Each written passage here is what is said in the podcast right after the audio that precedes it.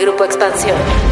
Actores políticos de México y Estados Unidos han entrado en una lucha de declaraciones y acusaciones en donde los protagonistas se han vuelto los cárteles de la droga mexicanos, las armas y el fentanilo. Del lado estadounidense, las acusaciones van sobre la falta de acción por parte del gobierno mexicano para frenar el empoderamiento de los grupos del crimen, principales productores y exportadores del fentanilo, un opioide sintético que mata a más de 100.000 estadounidenses al año. Del lado mexicano, han rechazado la propuesta de algunos congresistas para que se declare a los cárteles como terroristas y han asegurado que el 70% de los homicidios que se cometen en México se hacen con armas estadounidenses. Pero, ¿quién tiene la razón en este desencuentro? ¿Qué tan viable es la propuesta de los congresistas estadounidenses? ¿Es posible que esto sirva para que cada país tome mayores acciones en sus respectivos problemas? De esto vamos a platicar hoy en Política y otros datos. Política y otros datos. Segunda temporada. La vida pública a debate. Política y otros datos. Buen jueves, bienvenidos a Política y otros datos. Soy María Ibarra, editora política de Expansión. Es 16 de marzo del 2023 y es un gusto que estén con nosotros en este nuevo episodio. Viri Ríos y Carlos Bravo Regidor, ¿cómo están? Buen jueves. ¿Qué tal? Un gusto estar por aquí como cada jueves en Política y otros datos. Recuerden que si les gusta nuestro podcast y nuestro contenido, nos regalen un like o también un comentario en nuestras redes sociales. Hola, hola, ¿cómo están? Feliz jueves de Política y otros datos. Oigan, pues de pronto México se puso en la boca de Estados Unidos y lo hizo porque algunos congresistas republicanos han presentado una iniciativa para que los cárteles mexicanos sean considerados como terroristas y el ejército estadounidense puede intervenir en su combate. Señor presidente, usted recientemente criticó mi plan para autorizar la fuerza militar contra los carteles. Los mismos carteles que han aterrorizado y asesinado al pueblo mexicano durante los últimos 20 años.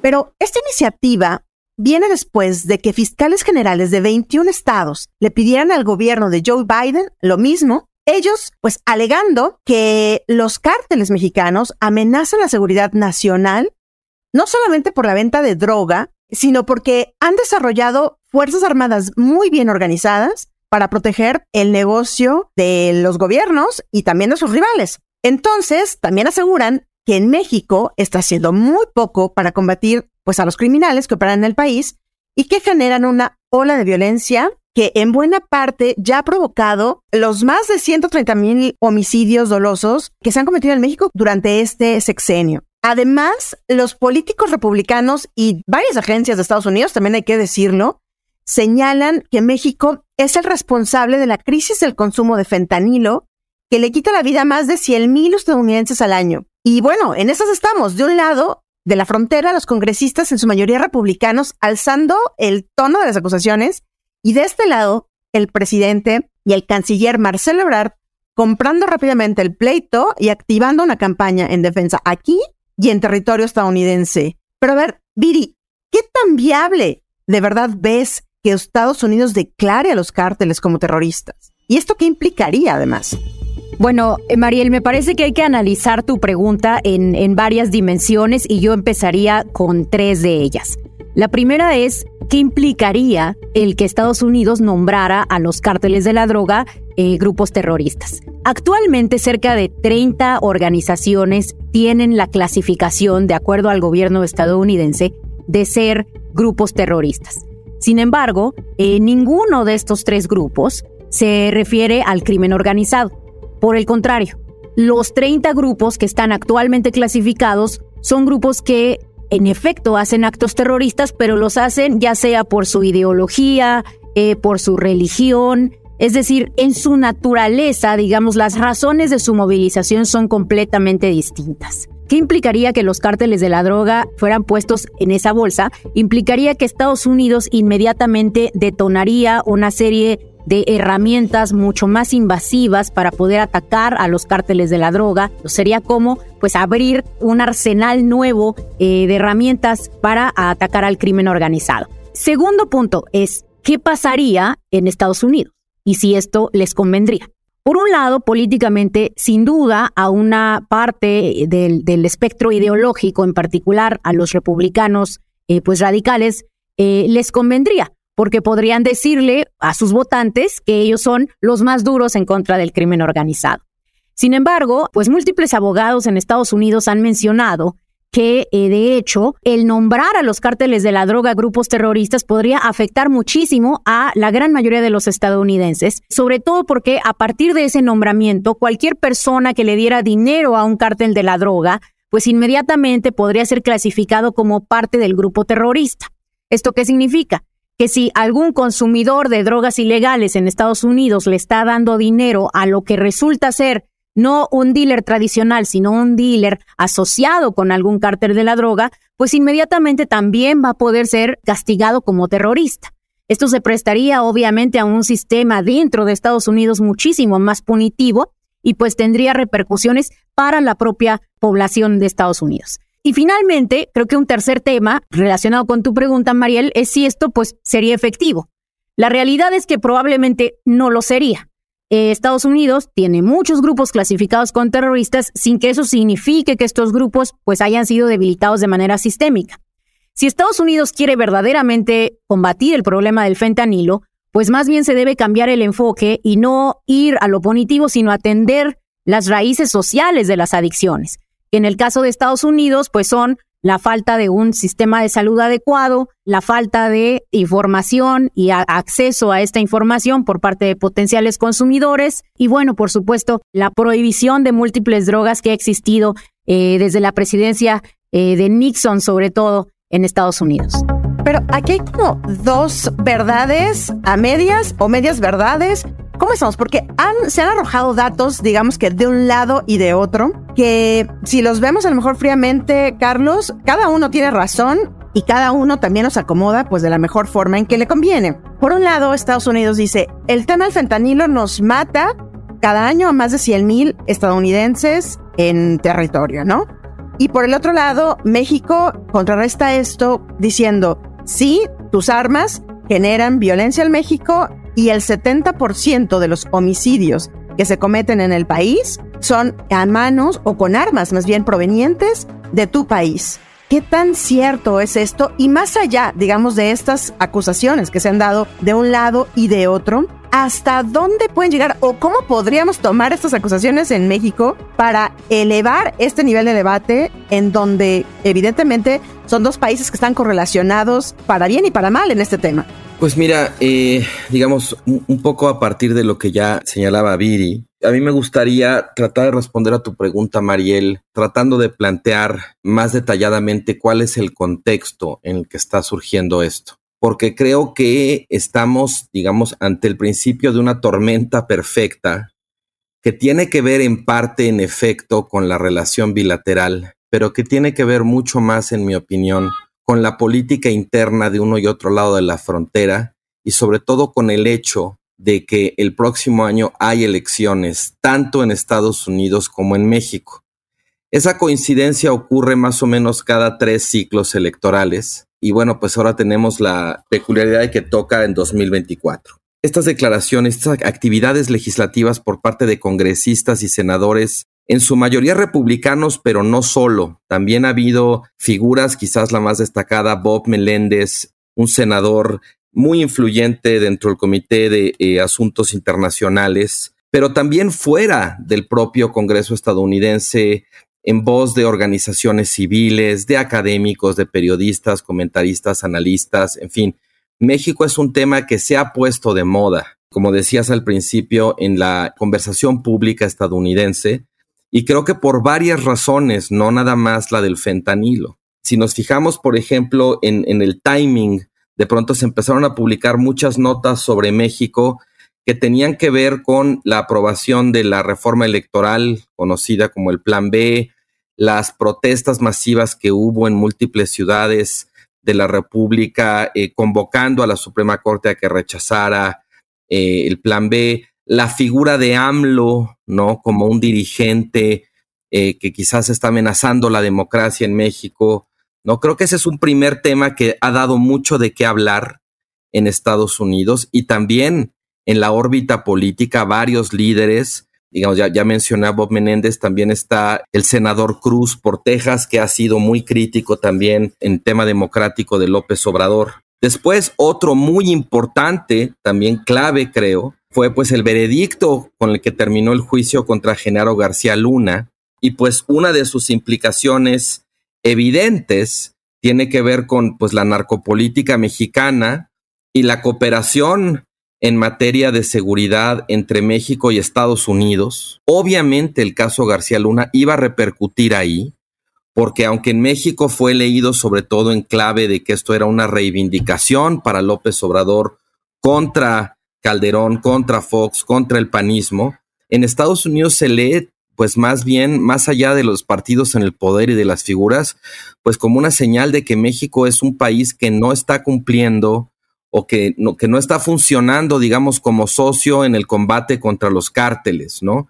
Y por supuesto que hubo declaraciones muy fuertes de múltiples autoridades en Estados Unidos señalando un poco en esa dirección, diciendo, no, no, lo de García Luna no es una reivindicación hacia el pasado. O sea, esto traza de alguna manera una nueva trayectoria hacia el futuro que, Estados Unidos, porque el caso García Luna también dejaba muy, muy mal parados a los estadounidenses, porque él fue cercanísimo a ellos, cooperaron mucho con él. Y en tercer lugar, y esto digamos, ahí este sería de alguna manera como el lugar en donde todos estos contextos que vengo relatando desembocan, pues sí, desde luego es la crisis del fentanilo en Estados Unidos y la oportunidad que todo esto genera dentro de la política estadounidense para que distintos líderes, distintas voces se muestren pues preocupados o duros respecto a México, pues obviamente en el contexto del próximo ciclo electoral. Creo que la reacción mexicana también se explica en buena medida pues por eso.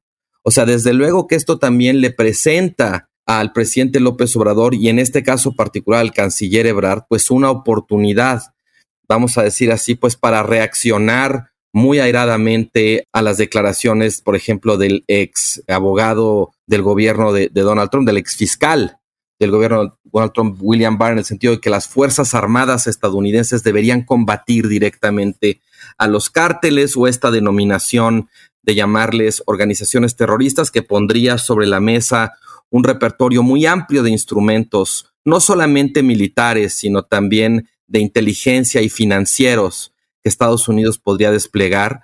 Entonces, por supuesto que esta es una oportunidad también para que López Obrador y sobre todo, insisto, Marcelo Ebrard, pues se muestre ante su público también como alguien que quiere defender la soberanía mexicana. México está organizando una coalición contra el fentanilo. ¿Por qué? Porque lo identificamos como una top priority. Porque si se llega a expander en México el consumo, pues va a ser un desastre entonces, no, no debemos pensar que este es solo un problema de los Estados Unidos, es un problema de todos. Entonces hay que actuar en conjunto. Para mí es muy claro que hay dos dimensiones. Uno es la dimensión de los problemas reales, del problema de la narcopolítica en México, del problema de la cooperación en materia de seguridad, del problema del fentanilo en Estados Unidos o el problema del tráfico de armas. Son los problemas, digamos, que están en el fondo. Y la otra dimensión, pues es la dimensión de la política de coyuntura, de la política electoral.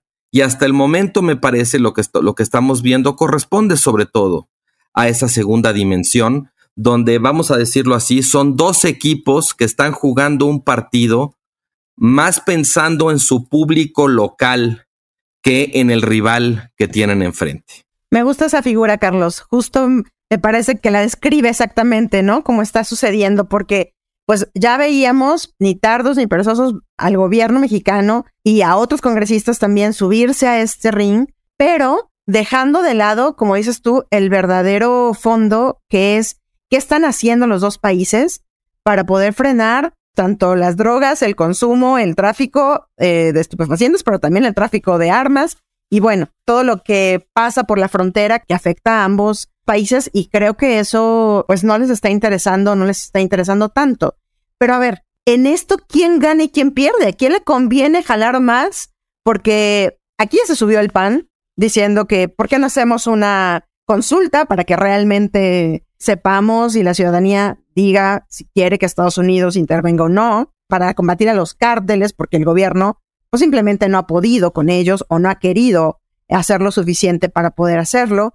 Del otro lado, pues yo veo también un poco ya a republicanos y demócratas, pues a lo mejor en el mismo discurso, Pero la verdad es que también el gobierno de Joe Biden había sido bastante, digamos que mm, no compró tanto. De hecho, el gobierno de Estados, de Estados Unidos, cuando salió la iniciativa por parte de los republicanos, la descartaron. Dijeron, no, bueno, a ver, eso no va a ocurrir. Nosotros no vamos a declarar a los cárteles como terroristas.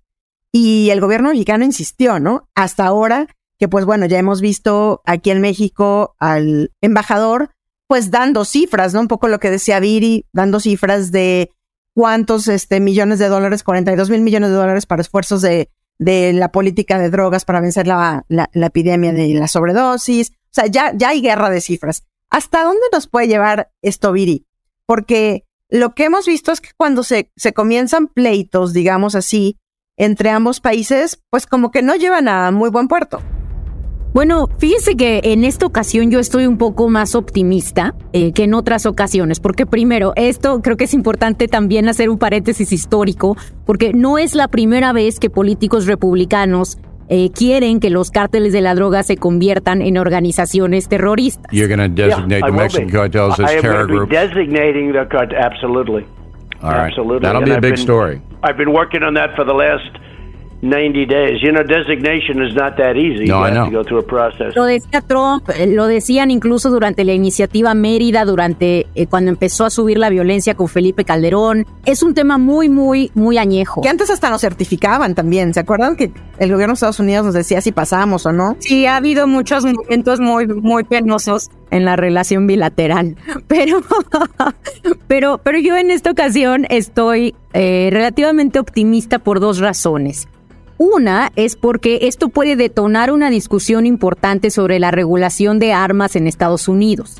El presidente eh, Joe Biden anunció que va a presentar una iniciativa en la cual se va a poder crear una venta mucho más estricta de armas dentro de Estados Unidos. This executive order helps keep firearms out of dangerous hands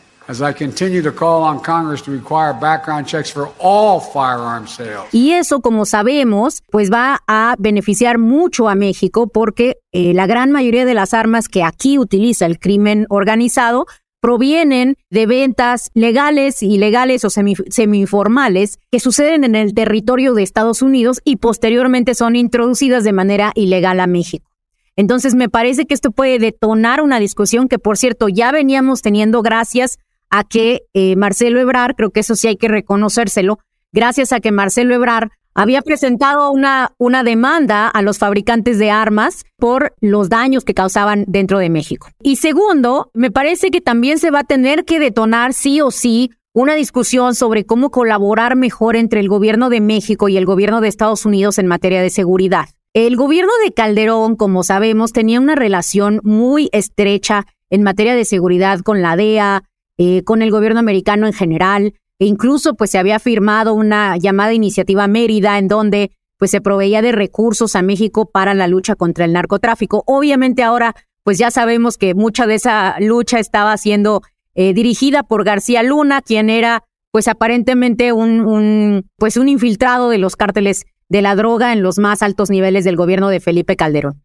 Pero independientemente de eso, digamos, desde ese momento hasta la fecha, pues la relación de colaboración entre México y Estados Unidos se había diluido. López Obrador, pues famosamente no estaba tan dispuesto a colaborar con las autoridades americanas y parece que ahora, pues esa postura va a tener que cambiar. Y el cambio de esa postura puede ser positivo para México porque, pues sin duda, acceder a, mejores mecanismos de inteligencia y acceder a el apoyo de Estados Unidos, pues sí puede llevarnos probablemente a mejorar y a eficientar ciertos procesos para ir tras los eh, grupos criminales. Fíjense, viendo un reporte de la Secretaría de la Defensa, bueno, esos reportes que presentan en la mañanera, esto que decías que cómo puede ayudar o que ya está ayudando pues en, en Estados Unidos a generar una discusión y acciones para frenar la venta de armas, como se tiene ya, en México también creo que estos señalamientos por parte de Estados Unidos también han servido porque el decomiso de fentanilo también ha crecido, bueno, más de mil por ciento. Veía yo que de acuerdo con la Sedena,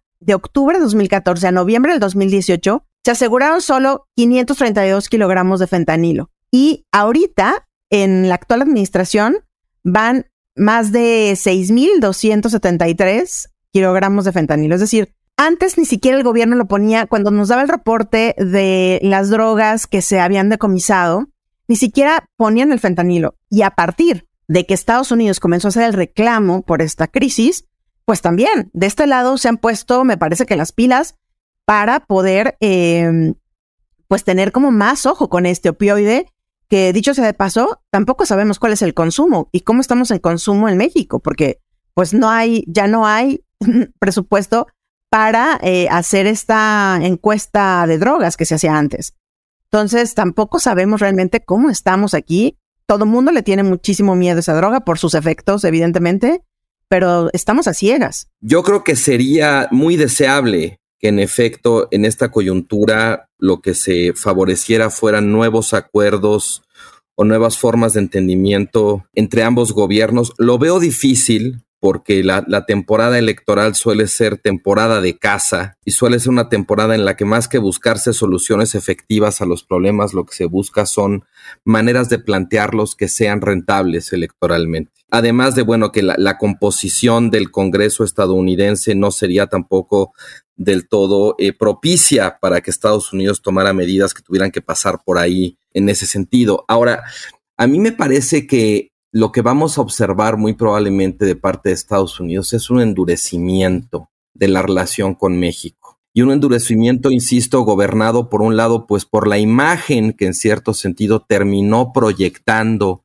el caso García Luna respecto a México. El hecho, pues que hemos discutido ya varias veces en este podcast, de cómo cuando los estadounidenses hablan del narco, hablan como si el narco fuera un fenómeno exclusivamente mexicano ¿no? Incluso como si las propias eh, organizaciones criminales mexicanas pues no solamente llevaran la droga hasta la frontera, sino que la movieran por allá, la guardaran, la vendieran y luego lavaran el dinero y nunca tocara a ningún estadounidense, a ninguna autoridad involucrada. Ayer lo decía AMLO, Carlos, eso, ante un periodista de Univisión, le decía es que en Estados Unidos no se habla nunca del narco estadounidense. No, no, y por supuesto que ahí, pues también, eh, digamos, hay toda una, un estereotipo, una imagen, pues muy, muy cuesta arriba para México. México en general, desde hace varios años, ocupa un lugar muy tóxico en la política estadounidense. Parte es responsabilidad de Trump, pero la verdad es que viene desde antes.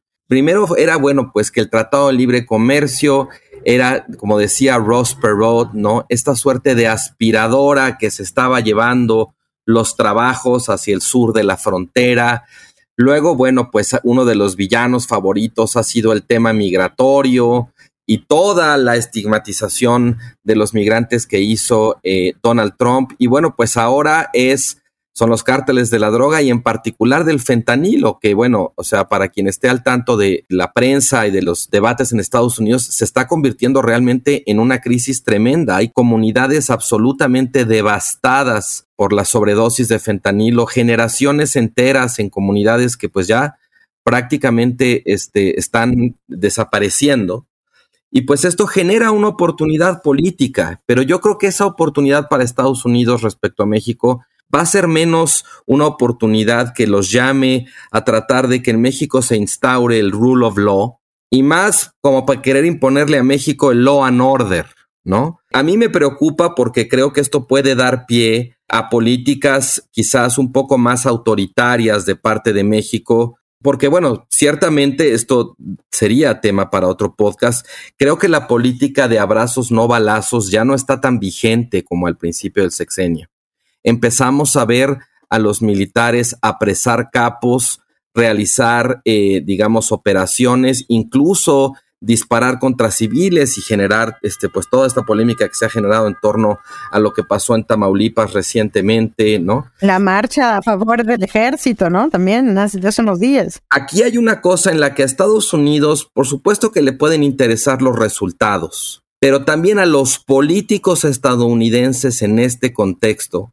antes que los resultados. Les va a interesar que sus electores los vean llamando a México a cuentas y poniéndose duros, así como se puso duro Trump a partir de 2015 y convirtió a México, la frontera, el Tratado de Libre Comercio, la migración en uno de los grandes ejes de su campaña. Creo que de alguna manera ahí Trump marcó un caminito y ahora pues no puede ser tanto el libre comercio porque ya se renegoció y ya hay un nuevo tratado, ¿no? La migración es un tema muy complicado. Los propios demócratas creo que han renunciado ya a tratar de ofrecer, digamos, algo de sensatez o políticas muy distintas, porque el gobierno de Biden en esto ha sido profundamente errático.